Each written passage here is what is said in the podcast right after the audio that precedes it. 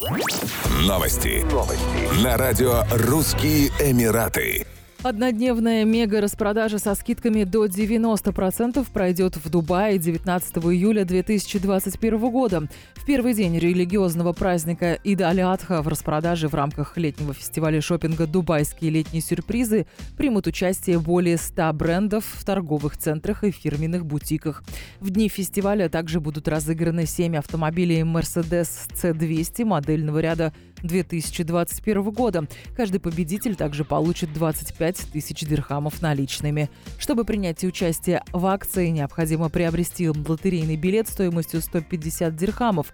Имена победителей будут объявляться каждую неделю. В 24-м летнем торговом фестивале принимают участие магазины, отели, рестораны, фитнес-клубы и центры развлечений. Он продлится до 4 сентября 2021 года. Жители и гостей Эмирата ждут несколько недель распродажи продаж и разнообразных развлечений. В торговых комплексах и возле главных городских достопримечательностей выступают уличные артисты. Все мероприятия пройдут при соблюдении мер профилактики COVID-19.